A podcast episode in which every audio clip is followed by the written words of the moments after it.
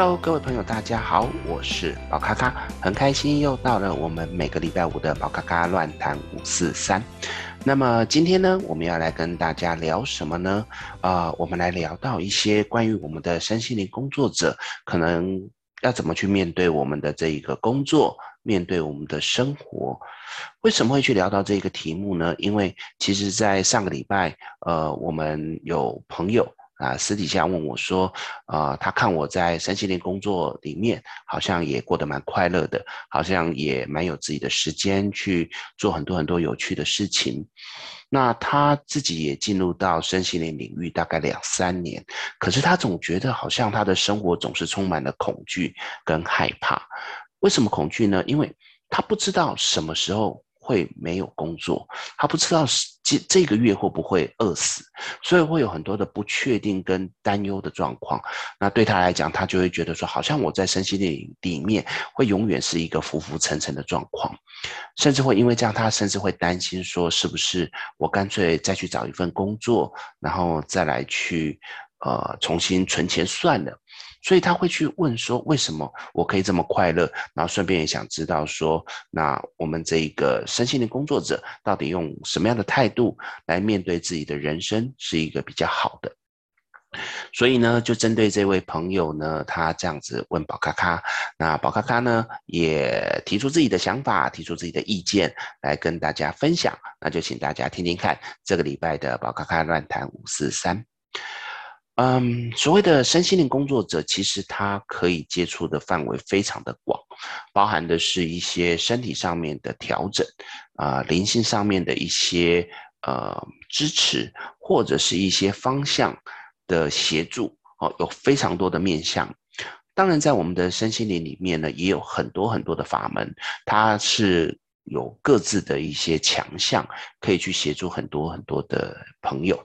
那就像之前我所讲的，其实有很多人进入到身心灵领域，是因为可能自己在生活中遇到了一些困境。那遇到这些困境呢，让自己可能会不知道该如何去面对。所以，呃，如果寻一些医疗管道，或者是学寻一些正正规管道，他会觉得说好像没有办法被解决。他为了要让自己的心灵可以得到平静的状况之下，可能就会开始求助于所谓的身心灵这边。那所以很多人呢，在接触身心灵里面，就慢慢发现自己的心情可以平静了，那自己的生活也得到一个呃被帮助的状况之下。可能就会有一种所谓的久病成良医的那个概念，觉得说我也可以出来帮助别人，我也可以来协助别人，让别人可以过得更好的状况。于是，呃，这样子的心态让他们开始进入到我们的身心灵领域来学习一些课程。我觉得这个的想法很好，它并没有错。可是，其实一个会去。呃，可以调整好自己的生活的节奏的人，跟你要开始去帮助别人的那个那个角度，其实会有点不一样。因为如果你今天是被别人帮助，他是去修复你内心可能某一块的缺憾，或者是有一些呃状况，那在这个过程当中，因为你被疗愈了，因为你被协助了，因为你被支持了，所以你在这个过程当中，你会觉得身心灵好棒棒。可是，当你要去学习身心灵，你想要用身心灵的一些工具来帮助别人的时候，接着你要去思考的是，你到底有没有准备一些相关的技能，包含的是你可能要进入到这个领域啊、除了帮助别人，我们可能还要赚钱，因为我们需要养活自己，我们可能会需要一些技巧，这些技巧你是否已经准备好了？这有很多的方面。如果你没有去想清楚，你只是觉得啊，反正我就学个塔罗牌，我去学一个呃占星，我就跳进来吧。你会发现，你跳进来之后，会有很多的问题开始衍生，导致于你开始出现了原来身心灵不是我所想象的这样。举个例，嗯、我今天我需要别人帮助我，所以我去找到一个塔罗老师，我去找到一个灵气老师。那这些老师，他们用他们的专业来协助我，呃，我被协助疗愈之后，我付完钱之后，哦，我人生过得好棒棒，这个没有问题。可是当今天你成为了一个占卜师，成为一个疗愈师，人家来找你的时候，你要开始去协助他解决他的问题的时候，第一个，你的技巧到底学好了没？因为有一些东西不是说你学完课、上完课就算了，就可以开始做什么事情。就拿我最擅长的塔罗牌来说吧，我的学生。来跟我学完之后，我觉得不是说哦，你学完就可以马上出去赚钱，可以怎么样？你可能还要多练习，啊、呃，多从周遭的朋友去多练习算牌。你可以去帮自己算每日塔罗，你可以去做很多的先练习的动作。等到练习到一定的水准，开始从周遭的朋友得到肯定的状况之后，我们就再开始一步一步的开始去收费。那这样子的一个流程，最主要就是把你的牌。各方面的技巧练到最好，但实际上不是只有这样。你把你的塔罗练到最好的状况之下，你要开始懂得怎么去行销自己。在行销自己的状况之下，你一定要有自己的特色，你要有自己的一些嗯与众不同的感觉，还有你在说话的技巧。有一些人说话的表达能力没有那么强，他可能甚至还要再去学一些表达技巧的这些课程，沟通技巧的课程。那么自己的情绪是不是能够稳定的去面对，也是要去自我调试的。那宣传自己，这个我们刚才聊到的，要用什么方式去宣传自己，要用什么平台，或者是我的收费方式，我要怎么跟人家说我要收钱的这件事情，都是我们要去学习的。所以真的走入到身心灵里面的时候，你会发现有很多很多的东西是你过去没有接触的，你变成你需要去勇敢的面对那一些，所以。在这个过程当中，他绝对不是那么单纯说哦，我找个人来帮我就可以。我可能还需要的是更多的角度。接着你要去了解个案的需求，你要去跟他沟通的过程当中，尝试帮他找到问题的解决点。这时候就绝对不是所谓的照本宣科啊，出现塔罗牌的哪一张牌，你就啪啦啪啦啪啦讲这些东西。你可能还要换位思考。你要站在他的角度去思考，如果今天我的老我的这个占卜师跟我讲这些东西的时候，我是不是能够听得懂？或者是说他讲的这些东西对我有没有帮助？其实站在宝咖咖的角度，我在协助每一个来到我身边的这个个案的时候，我都会一直不断的去思考，说我说出这个东西对他有没有帮助？或者是我站在一个更宏观的角度，呃，到底他要的是什么？我应该怎么切入这个主题，而不是只是你问 A 我就回答 A，因为有时候个案来到你的面前，他绝对不是只是很清楚的知道我要问什么，他可能是一个很混乱的状况。一个好的占卜师可能要在这个过程当中去帮他分析，帮他厘清所有的东西，所以这也是我们在从事身心灵里面很重要的一个课题。所以我也有看到有一些朋友，他们也是学了很多很棒的技巧。但是他们都一直在跟我抱怨说，为什么客人好不容易啊，我用广告，我下一些关键字，有客人来到我的身边，我来服务他之后，就不再回来了。那不再回来的状况之下，都没有任何的回馈，是不是我有出什么状况，还是说我做得不够好？其实。呃，宝咖咖很愿意去跟这样的朋友聊天，因为就是就自己二三十年的经验，我会去跟他讨论，都会发现一个状况，就是其实他都是在照本宣科，他学到了什么东西，他学的东西法门各方面都很好，可是呢，在表达上面，他就只是把那个东西 copy 贴上。我的老师教我哦，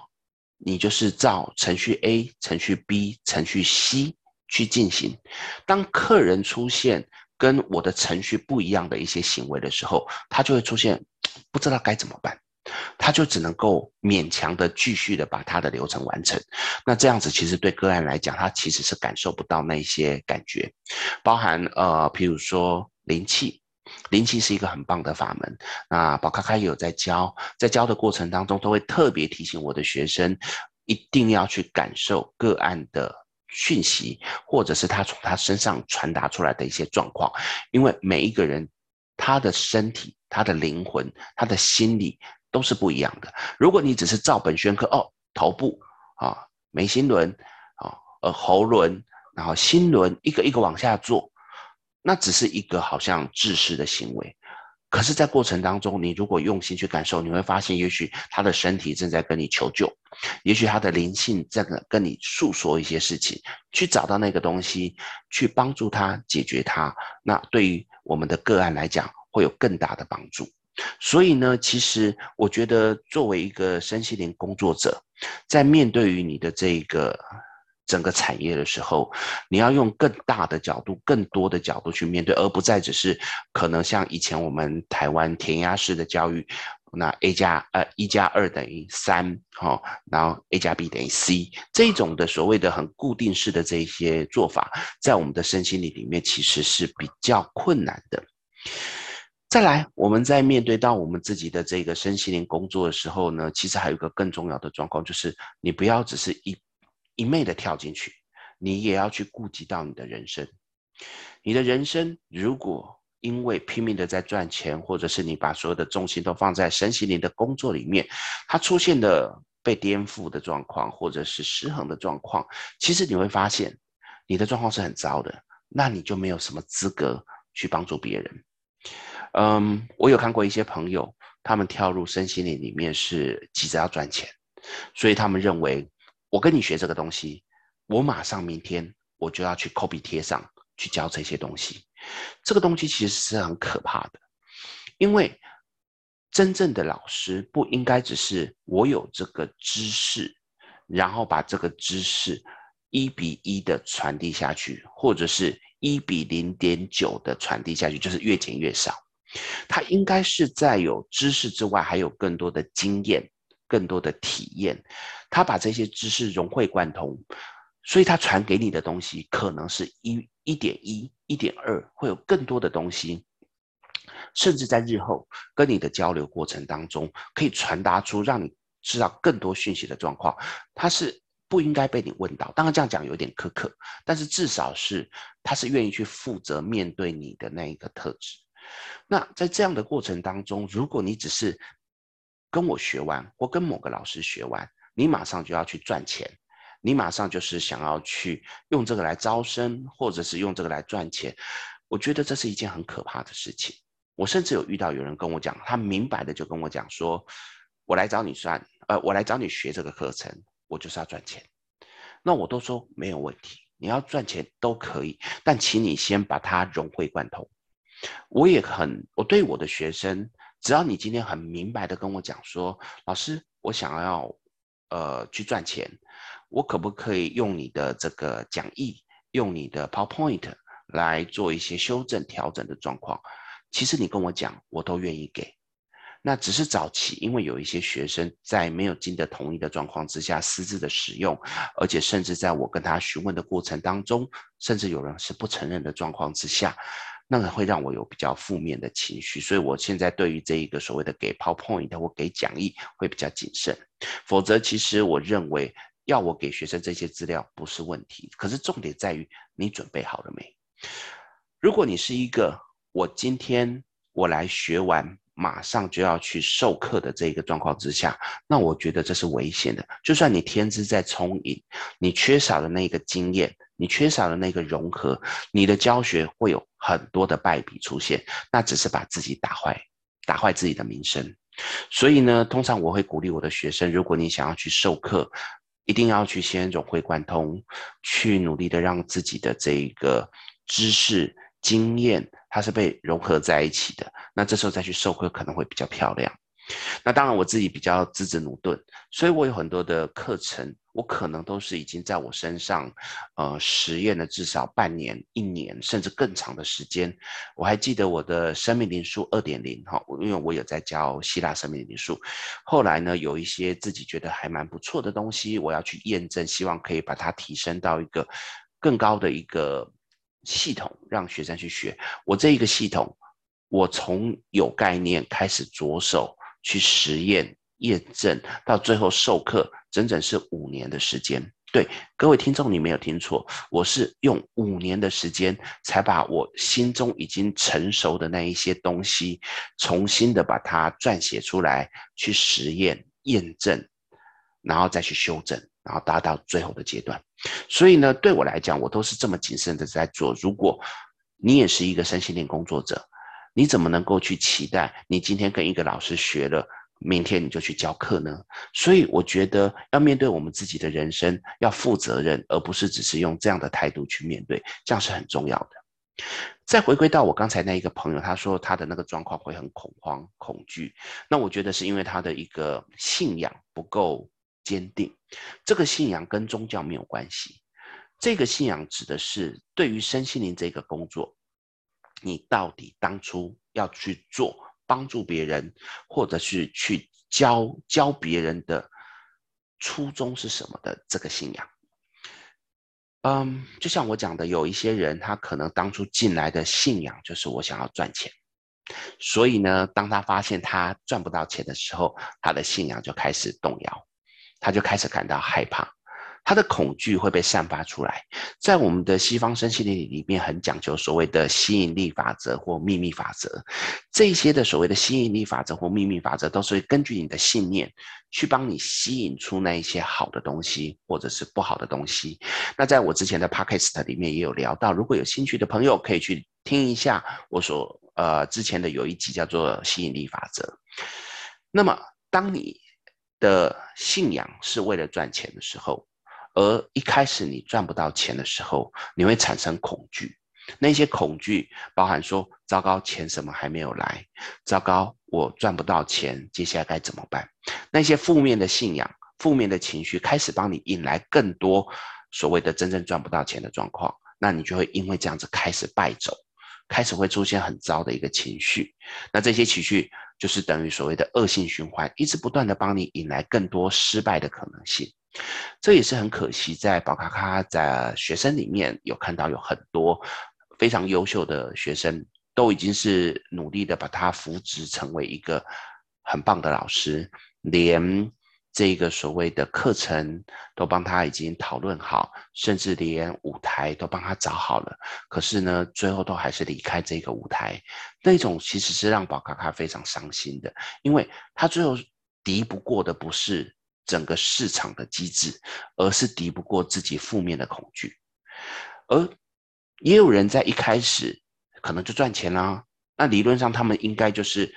赚钱的信仰会一直很正向的往前走，不是吗？可是我也发现有一些人开始他的信仰是赚钱，结果一开始也开始赚钱的时候，他的信仰会开始膨胀，他的膨胀会开始出现的是我要赚更多钱，我这个月赚了十万块。我下个月我希望赚十二万块，下个月十二万块，我希望在下个月十五万块，它会无限的膨胀。可是当它这无限膨胀的时候，超出了它的极限的时候，就会出现一个状况，变成我又没有办法达成了，没有办法达成的状况之下，开始负面情绪就出现，于是又开始败走，又开始出现一些不好的状况，于是就崩溃，整个信仰就失败。所以当你来问我，你讲你走身心灵，你的信仰是什么时候？我会跟你讲，我不是为了赚钱，我是为了帮助更多需要被帮助的人。在我的信仰里面，我认为，当我可以去帮助任何一个人，从他身上，我得到他一个肯定的答案，说谢谢老师，或者是他真的走出去了，他真的走到了一个好的方向的时候，那个回馈就是我要的。如果在这个时候没有人来找我，我不会害怕，因为对我来讲，我只是觉得那一些需要我被帮助的人，需要我来帮助的人，他还没来到我的身边，我并没有挫折，我并没有失败。而当那些人来到我的身边，我可以帮助他们的时候，他们回馈说老师真的有帮助的时候，我的信仰得到支持，我的信仰得到茁壮。如果他们跟我讲说，老师你的方向是错的。你让我往更负面的方向前进的时候，那的确，我在这个时候我会开始质疑自己的信仰是不是有问题。那我的做法是修正，我会去思考是不是我哪里做错了，是不是我哪里有忽略掉的。我用这样的方式来做精进的状况。所以在我早期的时候，其实在占卜上面也是有几个朋友有回馈说，哎，不是当初我所预测的这样子。我也是虚心接受，然后重新去思考是不是哪边有错的地方。那当我从事塔罗占卜将近二十年，我发现一件有趣的事情，就是我并不是百分之百的准。好，这边我绝对会承认我不是百分之百的准。在这个过程当中，也有人会回馈跟我讲说：“哎，不准哎。”那我的做法就是，哦，那可不可以跟我讨论发生了什么事情？如果需要我给你一些补偿，譬如说退钱，或者是我再多你帮你算一两题，我很乐意。那但是呢，在这个过程当中，我是要借这个来重新思考，我是不是哪边有算错了，是不是哪边有不对的方向？于是，在这样子不断的精进的过程当中，我把我的这一个错误的可能性降到最低。我还是要强调，不会是没有，可是我的信仰却会非常的坚定，因为绝大多数百分之九十几以上的人，因为我的帮助，可以得到一些成长茁壮的状况。那对我的信仰来讲，我可以帮助别人的这个信仰，我是一直在成长茁壮。所以我在我的身心灵领域里面，我过得很开心。原因是因为我知道我可以去帮助别人，我有力量去帮助别人，包含的是我有能力去教导其他那一些需要学习成长的学生，所以我过得快乐。那当然有人有人说，哎，那你如果那么厉害，你像你把人家呃协助好了。人家被你解决问题了，他就不会来找你啦，那你不是就没有生意了吗？所以有一派的老师喜欢怎么样？每一次丢一点，每一次丢一点，想办法埋下更多的伏笔，让客人要一直不断的回来。甚至有一些老师会做什么呢？所谓的啊、月费制或者是计次次，什么意思呢？你一次付多少？预付预付一万块，我给你嗯，就是五次到六次的这一个呃。占卜的时间，这没有不好，只是这就会有一个错误的逻辑出现，意思是个案一定要来找你这么多次，因为他们这个通常都有限制时间，比如说一年之内要用完。